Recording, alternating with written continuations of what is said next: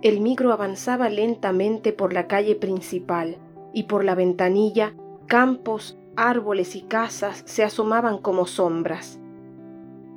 No había vuelto a la casa de su infancia desde la muerte de su madre.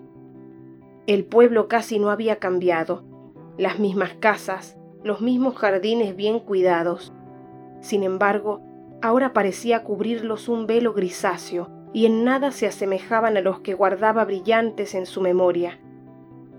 Se habían marchado los colores de siempre, aquellos con que sus padres le pintaron la vida. Ante ella se extendía un enorme lienzo con figuras apenas esbozadas, listas para emerger en cuanto encontrara los suyos propios.